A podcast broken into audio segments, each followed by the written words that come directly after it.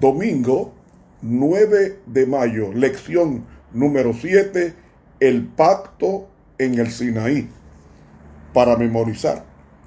Vosotros visteis lo que hice a los egipcios y cómo os tomé sobre alas de águilas y os he traído a mí.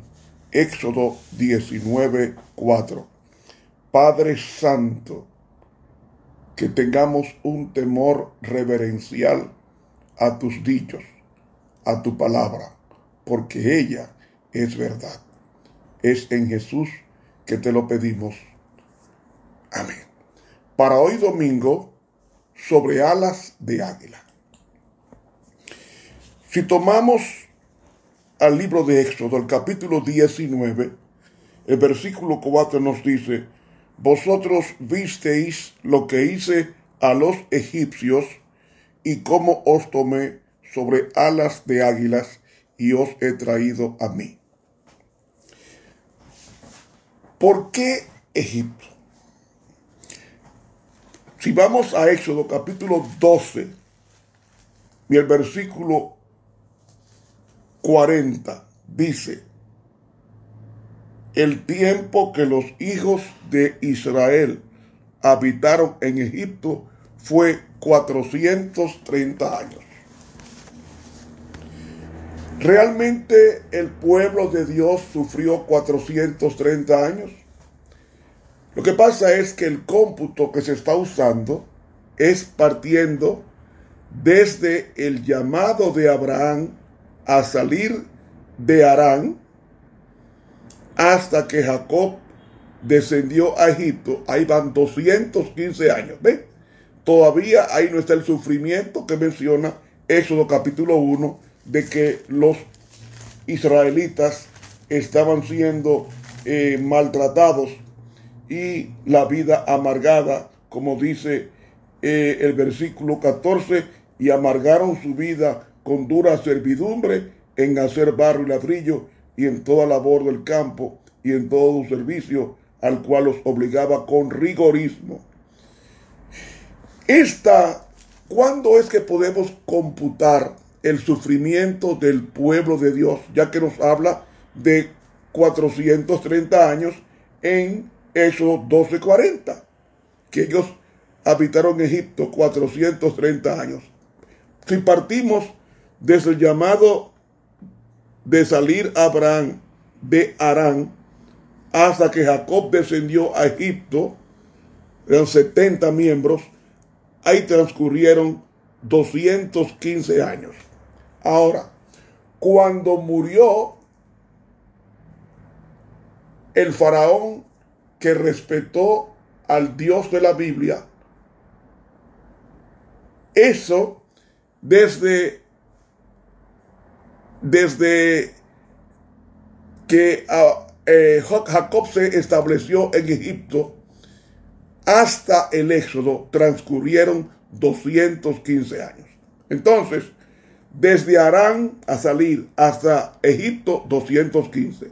Y desde Egipto, con el establecimiento de los, desde José con su padre y su, su parentela, hasta el Éxodo transcurrieron 215 años más, es decir, 430 años. ¿Por qué Dios en esos 215 años, qué aprendieron los israelitas en Egipto? Aprendieron a adorar imágenes. Incluso muchos olvidaron el sábado. Comían comidas inmundas y una retaíla de cosas negativas que no podía continuar el pueblo de Dios en esa condición si iba Dios a hacer un pacto con él. ¿Qué es lo primero que hace Dios? Lo saca a través de Moisés. En el libro de Deuteronomio, el capítulo 32 y el versículo 32, 10, eh, eh, leemos, bien, lo halló en tierra de desierto y en desierto horrible y yermo. Lo trajo alrededor, lo instruyó, guardólo como la niña de su ojo. Realmente en el hebreo dice la pupila de su ojo. Es decir, Dios protegió a su pueblo cuando sale de Egipto. ¿Cuándo es que sale de Egipto? En el año 1445 antes de Cristo sale Israel de Egipto dirigido por Moisés. ¿Por qué? Porque el profeta Oseas, el capítulo 11, Oseas, el capítulo 11 y el versículo Oseas capítulo 11 y el versículo 1 leemos a continuación. Cuando Israel era muchacho, yo lo amé y de Egipto llamé a mi hijo. Esto se aplica también a, Cristo cuando fue, se refugió en Egipto huyendo a, a la muerte, el decreto de muerte de, de Herodes contra los niños de dos años hacia abajo. Entonces, Dios está tratando y considerando a Israel, su pueblo, como su hijo. Entonces, como esa relación pactual es generacional, Adán, Adán Set, Set Enoch, Enoch Noé, Noé Abraham, Abraham Isaac, Isaac Jacob, Jacob Judá, Judá el Mesías prometido. Entonces, como ese pacto era sucesoral conforme a la obediencia, entonces Dios tuvo que cumplir el pacto como siempre lo ha hecho y manda a buscar a su pueblo a través de Moisés. Esa condición dice, Jehová solo le guió, que no hubo con él Dios ajeno. ¿Me? Y dice versículo 11, como, como el águila despierta su nidada, revolotea sobre sus pollitos o sus, sus aguiluchos, extiende sus alas, los, los toma, los lleva sobre sus plumas. Vamos a explicar qué era lo que pasa. Mire, el águila, su edad promedio es 20 años. ¿Cuánto duró Israel en Egipto? En, en el desierto, 40 años. ¿No le huele a Antiguo Testamento y Nuevo Testamento? 20, la edad doblada de un águila son 40. ¿Qué es lo que más se distingue del águila? Su altura. Usted sabe que un águila puede volar a una altura de 21 mil pies. Usted yo, 21 mil pies de altura puede volar el águila. Es una de las aves que más se remonta en altura. Él le encanta vivir en las alturas, como Dios nos pide que vivamos en las alturas. ¿Cómo, ¿Dónde que dice eso? Si usted busca al apóstol Pablo en el libro de 2 de Corintios, el capítulo 6, eh, capítulo 6, capítulo 7, Segundo de Corintios, ok, nos dice, ok, Colosenses 3, 2 nos dice, poned la mira en las cosas de arriba, no en las de la tierra. Dios quiere que miremos arriba, como el águila. Ahora, eh, ¿saben ustedes que el águila volaba o vuela? La, el águila real, porque hay diferentes tipos de águilas, el águila real vuela a una velocidad crucero de 320 kilómetros por hora. Más que la mayoría de, los vehículos que hay en el mundo, el águila vuela a una velocidad de 320 kilómetros por hora, sin importar la condición del tiempo. Tiene una poderosa ingeniería corpórea que le permite vadear y le permite avanzar rápidamente. puede mirar a una, una presa, la puede mirar a dos kilómetros de distancia. Y esa águila, Dios se compara al águila. ¿En qué sentido? En el sentido afectivo. ¿Cómo me explico?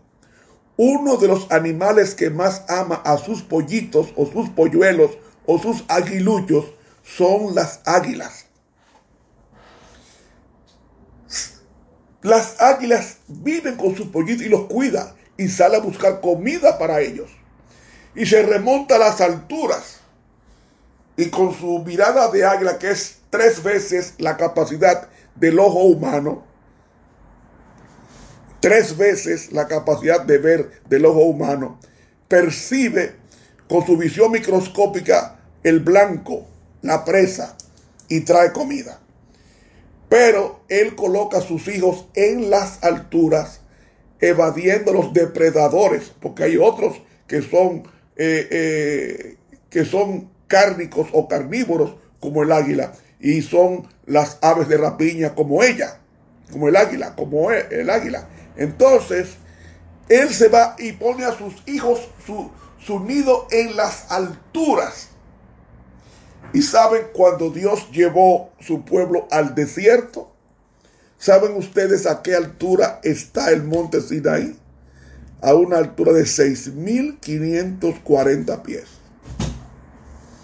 Esa era la altura que Dios descendió como el águila a su nido. Y ese nido estaba en la cúspide del monte Sinaí, donde él desciende Dios Padre con Dios Hijo, dice la pluma inspirada el comentario bíblico tomo 1, dice que tanto Padre como el Hijo descendieron en forma personal al monte Sinaí para que en el nido pudiera proclamar los diez mandamientos, la relación pactual con su pueblo. ¿Me están siguiendo la idea? Entonces, una de las características del águila es que protege a sus hijos con sus alas. Protege a sus hijos con sus alas y los cuida y les enseña a volar y los coloca en las alturas y los dejan caer para que aprendan a volar. Cuando algo, alguno es timorato, tiene miedo y se va a matar en el aire, entonces el águila se pone por debajo del animalito, del hijito que va a caer y matarse, y con sus alas él lo lleva para que eh, hasta que aprenda a volar y así al año ya pueda hacer su propia, su propia vida después de haber aprendido. Pues Dios es como el águila. ¿En qué sentido Dios es como el águila? Dios protege a sus polluelos Así como el águila protege en su contexto animal, protege a sus polluelos, así protege Dios a su pueblo. Lo protege por encima de su malquerencia, lo protege hasta que este, cul, eh, eh, este colme la copa, como pasó con Israel cuando colmó la copa e hizo que tanto el reino asirio como el reino babilónico incursionaran en sus tierras y se los llevara cautivos. Hermanos, y cuando Israel colmó la copa, fue en el año 31 cuando eh, crucificó al Señor y escogió tener como rey a César. No tenemos a otro rey, sino a César, proclamaban los dirigentes de la época de, eh, de Jesús ante Pilato. Y amigos, tres años y medio después, con el apedreamiento de, Esteban es cuando Dios traspasa su evangelio a los gentiles en forma oficial. Y ya dejó de ser el pueblo teocrático de Dios. Y entonces el pueblo está compuesto hoy por los gentiles, es decir, por personas no judías diseminadas en el mundo entero, que es su iglesia, la iglesia espiritual, como lo hablamos la semana pasada. Entonces, llevar sobre alas de águila es instrucción. Instrucción. ¿Cómo es que leemos en el libro de Samuel, en el libro de, Deuteronomio, el capítulo 1, con relación a Dios y su pueblo. Nos dice en Deuteronomio capítulo 1 y los versículos 29 al 31. Entonces os dije, no temáis ni tengáis miedo de ellos. Jehová vuestro Dios, el cual va delante de vosotros. ¿Por quién es que va primero en, la tropa? Quien va primero es el capitán. Él da el pecho por, su, por sus tropas. Eso es Dios. Y va delante de ellos a través de una columna de fuego de día y una de, de noche y una columna de luz de día para iluminar el camino de noche y una columna, una, una, una sombra en el día para que el, el calor del desierto no calcinara a su pueblo. ¿Saben ustedes qué temperatura tenía? La temperatura del desierto estaba entre 50 a 55 grados Celsius. ¿Qué ser humano puede soportar cruzar el desierto por 40 años con ese, con, ese sol calcinante. Sin embargo, Dios es imposible. Sin embargo, Dios durante el día ponía una nube, su nube de gloria, disminuía el calor del desierto y el calor del desierto hacía que el tránsito por él fuera muy agradable, de poco sudor. ¿Recuerdan ustedes que dice eso? Eh, lo que ha de coser, coserlo hoy, porque mañana es sábado para Jehová tu Dios. No cosió ninguna cosa.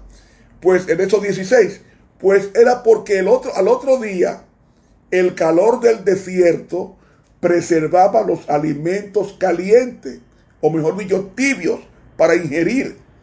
Sin embargo, el cuerpo del pueblo de Dios no estaba caliente, estaba fresco, porque la gloria de Jehová caminaba con su pueblo estaba con su pueblo. Sin embargo, los alimentos no había que calentarlos en sábado por dos razones. Primero, había que buscar leña en sábado, cortar y, poner y encender. Eso tomaba aproximadamente, se tomaba cuatro horas, de tres a cuatro horas, hacer todo eso. Pero para que no se no perturbaran el sábado, la santidad y la solemnidad del sábado, Dios les dijo, no se preocupen, ustedes van a hacer una cosa. ¿Qué van a hacer ustedes? Dice Éxodo capítulo 16, con relación a esto, dice 16, 23. Y él les dijo, esto es lo que ha dicho Jehová, mañana es santo sábado, reposo de Jehová. Lo que hubierais de cocer, cocerlo hoy. Lo que hubierais de cocinar, cocinarlo y todo lo que os sobrare, guardado por la mañana, y ellos lo guardaron hasta la mañana, según que Moisés había mandado, y no se pudrió ni hubo en él gusano. La palabra gusano es toleá, que aparece ahí en el hebreo, que significa ni siquiera larva. No gusano, no larva, ni siquiera larva va a encontrar en los alimentos que son cocidos en viernes y son guardados el sábado. Y hay un misterio en esto. Hay un misterio en esto de la comida que se hace viernes y se come y se calienta sábado. Una comida viernes, hecha viernes para comerse el sábado, difícilmente se daña. Porque es la promesa. Difícilmente se daña. Si se conservan, si se toman las medidas que Dios instruye, difícilmente se daña. Entonces, ¿qué sucede? Ese, ese Dios quería con ese pacto, porque el pacto de Dios es la ley. Ese es el pacto. Las diez palabras del pacto hemos leído en otras ocasiones, en, el libro de Deuteronomio. Eh, el pacto, para guardar ese pacto, se requería, como dice el versículo 13 de Deuteronomio 4, y él os anunció su pacto, el cual mandó poner por obra las diez palabras y las escribió en dos tablas de piedra. ¿Qué es el pacto? Los diez mandamientos.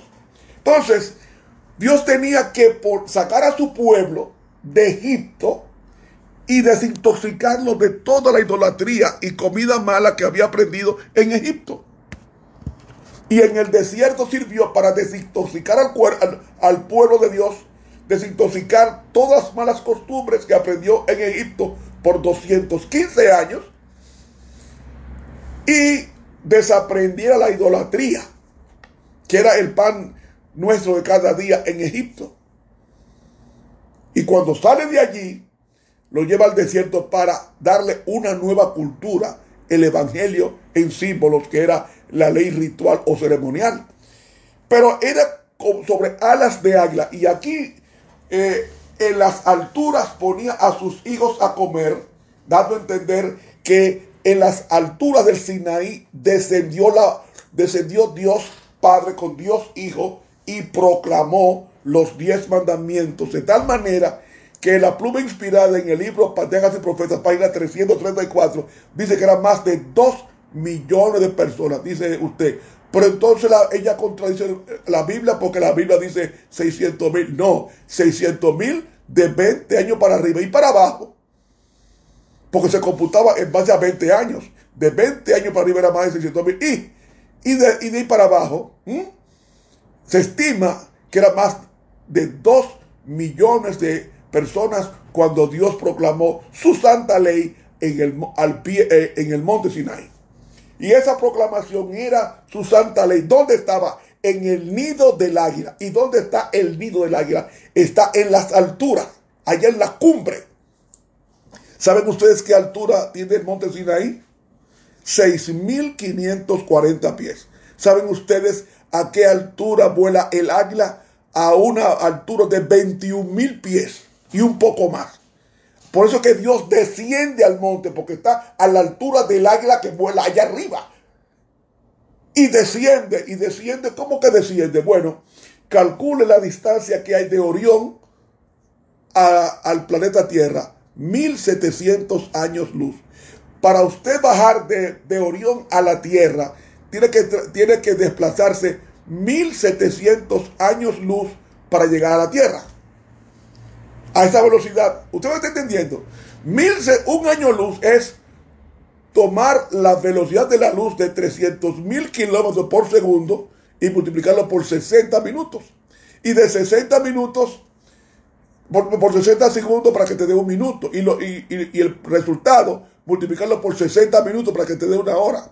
Y una, eso, el resultado, el producto, multiplicarlo por 24 horas. Y el producto de esa operación, multiplicarlo por 365 días, punto 25, que eso es un año luz. Y Orión está a una distancia de 1700 años luz. ¿A qué velocidad fue que vino Dios? Por encima de la velocidad de la luz creada. Porque Dios es luz. Pero la luz creada es inferior a la luz inmanente de Él. Ahora, ¿qué sucede?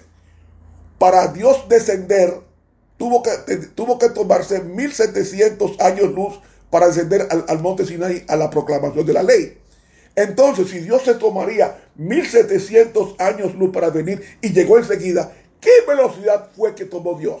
La velocidad del águila. Como el águila es el águila, el águila es el, ave que más rápido vuela, 320 kilómetros por hora, velocidad de crucero, pues Dios a la velocidad, en su contexto divino, desciende a esa velocidad equivalente a muchos años luz para encontrarse con su pueblo. Y otra cosa que tiene el águila es que eh, cuida, alimenta, cuida a sus hijos de los otros depredadores y algo más los nutre, los enseña, los educa. ¿Por qué Dios es un águila? En un sentido, eh, en un sentido, porque el águila instruye al niño en su camino. Y la, la, instrucción que Dios le dio a su pueblo fue los diez mandamientos. Y él fue quien proclamó, él, fue él, él fue el instructor de su ley. Él no dejó a nadie. Por eso es que él la escribe con su dedo. Lo único que Dios ha escrito en la historia es los diez mandamientos y los escribe en dos tablas de piedra. ¿Y qué piedra? La más dura. Piedra de zafiro. dice la Biblia, fueron escritas las dos tablas de piedra. Piedra de zafiro. Dice Éxodo y dice Ezequiel. Piedra de zafiro. Ezequiel 1, Ezequiel 10, entre otros. Y mis hermanos, una piedra durísima. Es decir, el zafiro es azul, por tanto la ley de Dios es azul. Cuando usted ve el cielo azul, no es azul por los gases, es azul porque la ley de Dios es azul. Y, la, y, el, y el Salmo 19 dice, los cielos cuentan la gloria de Dios. O sea, está conectando el color azul del cielo con la ley, porque la ley de Dios es azul, porque es la ley fue de, de fue ya con, ese, con esa piedra azul, el zafiro. Y el trono de Dios también es azul, como el zafiro. Lo dice la Biblia.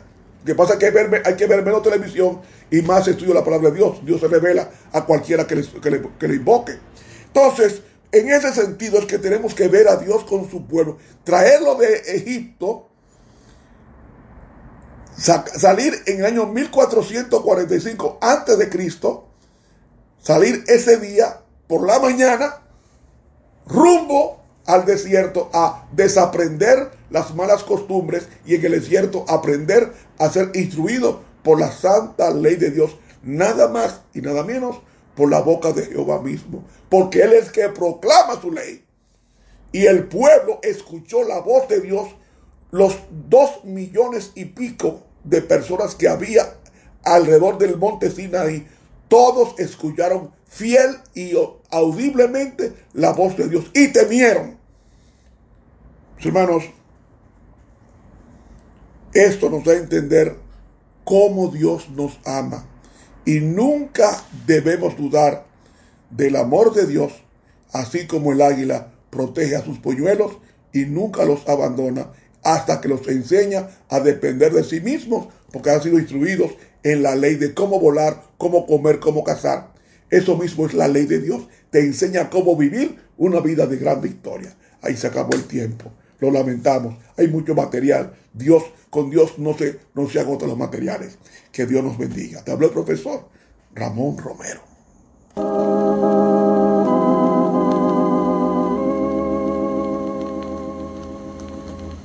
Está en Egipto ya Moisés, dales libertad, o ya no pueden soportar Tales libertas, ove